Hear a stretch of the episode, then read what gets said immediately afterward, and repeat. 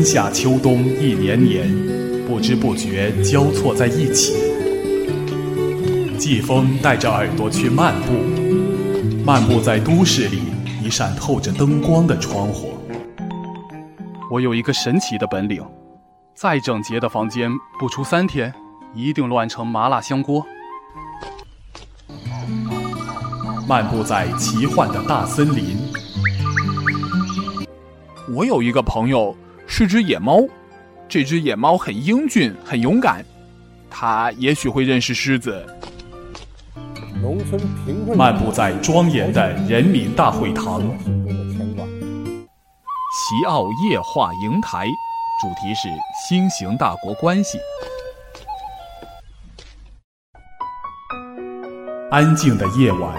世界变得特别大，或许是做梦时误会了自己，否则怎么会有醒来后的孤独？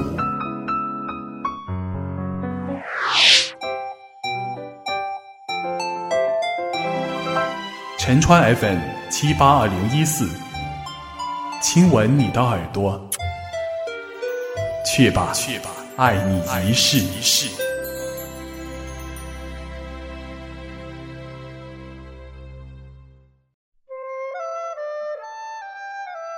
嗨，听众同志，好久不见了。看到“小城故事”这几个字，你的耳边是不是飘来了这首歌？小城故事多，充满喜和乐。嗯，让我们羡慕的慢节奏的生活呀。不过，如果这个慢节奏不是因为富足，而是因为衰败，那你还会羡慕他吗？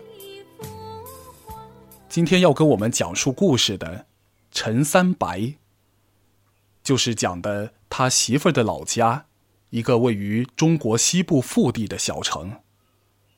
你将从中看到，既不同于农村，也不同于我们在。图片和影视上面所熟悉的北上广深这些城市的另一种景象。沿秦岭驱车一路向西，穿行在古老的关中平原。这段路程可以说是中国东西部差异的缩影。从八百里秦川的东部到西部，呈现出的是一派从繁华。渐变为没落的景象。车进小城，有种直接让人回到上世纪七八十年代的感觉。沿路的建筑大都是在我们北京七九八看到的那种三四层高的砖楼，暗淡的红色砖墙，斑驳的木质窗户，像是被遗弃许久似的。如果不是穿行在街道上的各类现代车辆的戳破，这种穿越的感觉一定会更加强烈。不知是西北的冬日原本就是这么萧条，还是这些建筑的外观让人心感沧桑。总之，小城的颜色没有北上广深这些大城市那么鲜艳，小城的景象是那么的暗淡。我查阅了下相关资料，这座小城的兴盛开始于1965到1971年国家开展的三线建设项目。大大小小几百家工厂企业都在那段时间搬迁到小城。此外，作为连接国家西部边疆地区的要口，铁路、公路等交通设施也都相继兴建起来，奠定了小城作为西部交通枢纽的位置。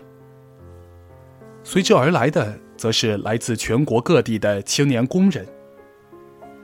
在上山给老爷上坟的时候，我顺便瞥了一眼周围的一些墓碑。碑文上的文字透露出人们来自不同的省份，包括北京、上海、浙江、山东、河南等省份。这些人应该都是在当年三线建设的时候，从全国各地来到这座西部小城的。他们在这里挥洒青春热血，然后埋葬在这片他们付出一生的土地里。无疑，小城的兴盛是与国家的发展战略相关的。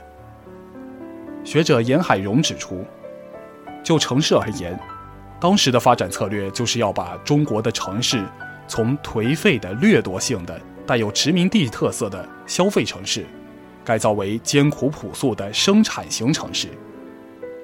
也就是说，那个自力更生的年代，力求的是如何让城市和农村。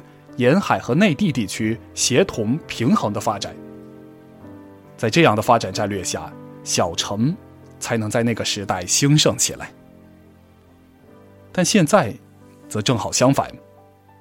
不仅没人愿意来这样的西部小城，而且国家以及各类城市专家都不会把发展的重心放到小城这样的腹地，因为现在是一个改革开放的时代。这个时代讲求的是与国际接轨，是如何从农村获取资源，发展现代化的大城市。所以，现今国家发展的重心是大城市，特别是沿海地区的消费型大城市。全国各地青年向往的追梦之地，也是这些消费型大城市。而在这种城市中心主义，啊，或者说是大城市中心主义的发展战略下。大城市就像吸水泵一样，把全国各地的资源都吸纳进来，从而造成我们现今所哀叹的城乡差距、沿海内地差距的结果。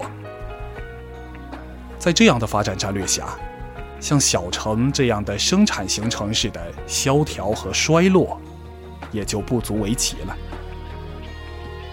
但沿海消费型大城市的吸引力是那么大。小城的规划者也开始心动了。一条自东向西的城市主干道被打造成了未来的新城中心，两旁矗立起来的高楼大厦，不是政府部门，就是各类商场、饭店或住宅区。或许小城的规划者也想照样画葫芦，采取和沿海大城市同样的发展模式，来重新繁荣小城。那么，可能不久以后，在小城也可以看到对那些破旧的、过时的红色砖楼的拆迁和改造。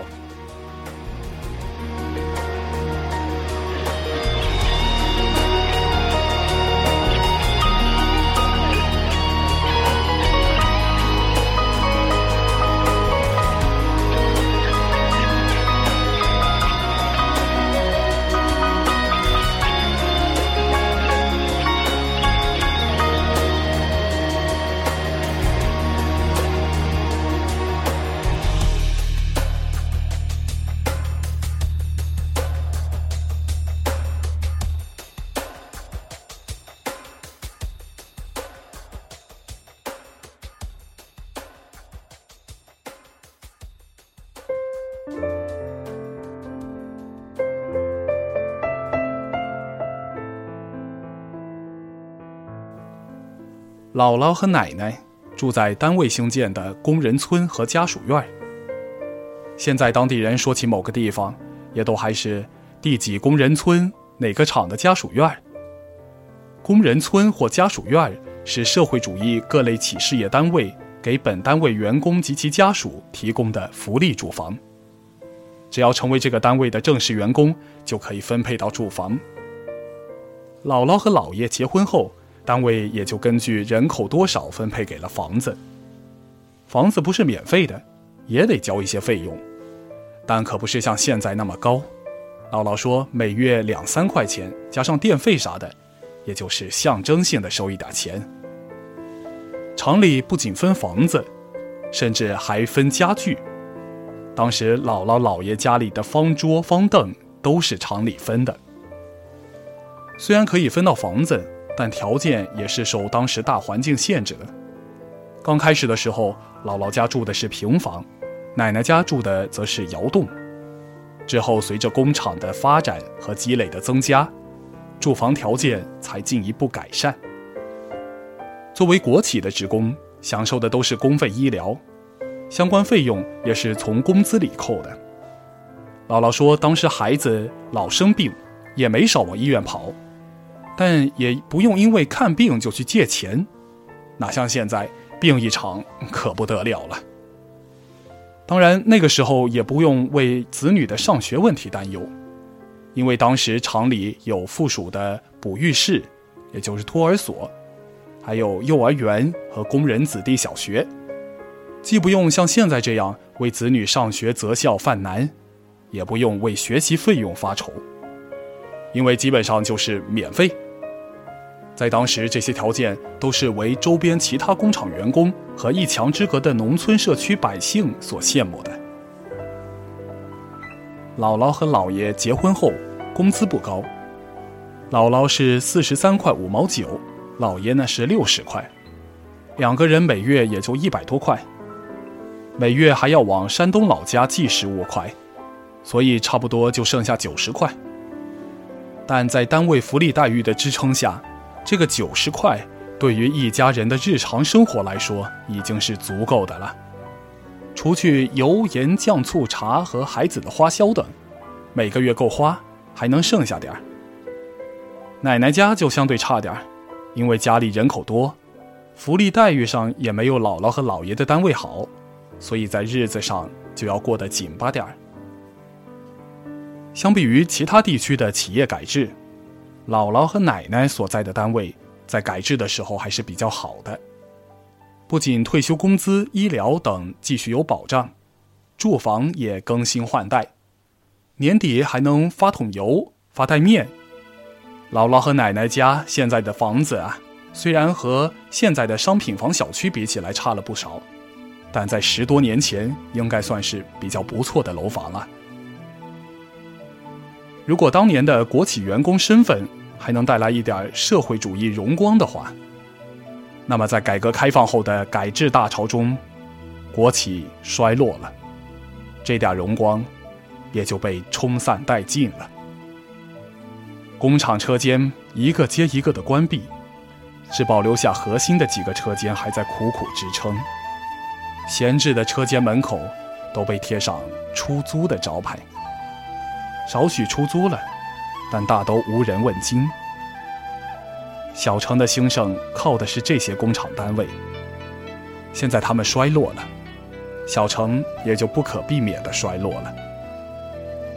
人们也不再愿意继续待在小城了。岳父和岳母那代人就是在那个时候离开这些国企单位，离开小城，外出谋生的。有的人成功了。离开了小城，偶尔回来也是衣锦还乡。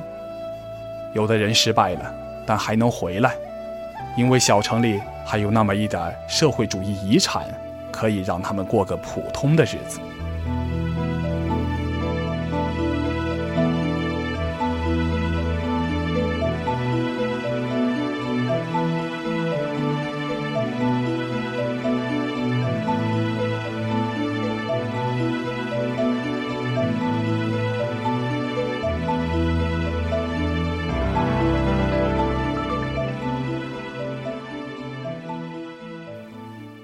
离开小城的，不仅有像我岳父岳母那一代人，也还包括他们家子女那一代的小城青年。和媳妇儿一起在工人村家属院成长的一群小伙伴里，现在也没有一个留在小城，纷纷外出了。原本以为奔向大城市的只有农村青年，但这次西行让我知道，原来小城青年。和农村青年一样，也都努力奔向大城市。小陈和小李是媳妇儿儿时的玩伴，短暂的接触让我对他们印象深刻。和两人的见面是在一家咖啡店，这家咖啡店及其周围的一些酒吧，或许应该算是小城最为小资和繁华的地方了，没有一点小城当地的特色。基本上和我们在北上广深见到的咖啡店相似，唯一不同的就是门口排满了形形色色的准备进来小资一把的小城青年。我们进去的时候，小陈和小李两人早已经点好了小食饮料。我扫了一眼桌子，心里估摸着，这桌子大概需要花费五六百块钱。这样的消费在大城市都是高的，何况在小城呢？小陈大学毕业后去了深圳一家企业工作，在言谈之中，我们得知了小陈充满宠物狗、旅游、美食、聚会的日常生活。一口流利的港台普通话腔调，让人完全不会认为他是来自这个西北小城的。无疑，小陈已经是完全习惯于大城市的消费和生活，甚至连日常餐饮，小陈都是和父母分开的。黄油面包和牛排，已经取代了小城普通的馒头和苞米粥。每次回小城，对小陈来说也是一件极为无奈的事情吧。不同于小陈，小李大学毕业后留在了本省，在省城一家企业做工程和跑项目。平时都是在各地忙碌，也只有在过年过节的时候才回到小城来。当问到是否愿意回来小城的时候，两人都不愿意。我想也应该是的，毕竟和大城市相比，现在的小城没有发展的机会和空间。小城是死气沉沉的，而大城市，则是生机勃勃的。当父母还在艰苦朴素、勤俭节约的时候，遭到消费主义浸染的小城青年。则是可以在咖啡店大手大脚点上几百块钱一瓶香槟而不心疼的。对于这些已经习惯于大城市消费生活的小城青年来说，他们是万万不会再回到小城了。即便是短暂的回来，也是一头扎进这样的咖啡店，感受一丝丝大城市的气息。一句话，小城。留不住我们父辈那代人，也留不住我们这代人了。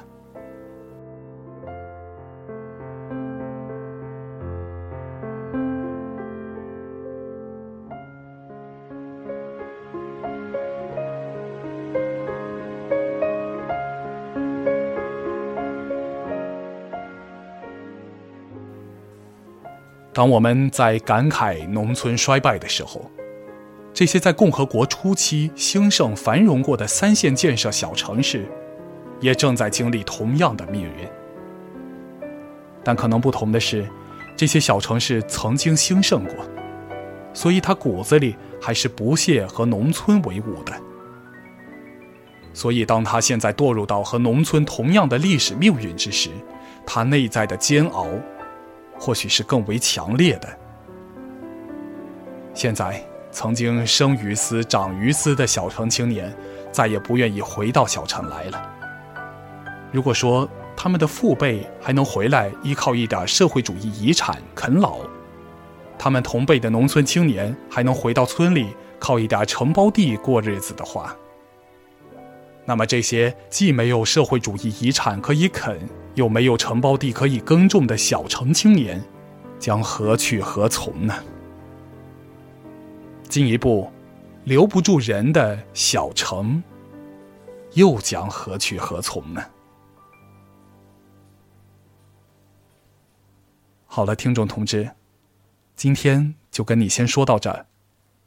您收听的是陈川 FM 七八二零一四，我们下次见。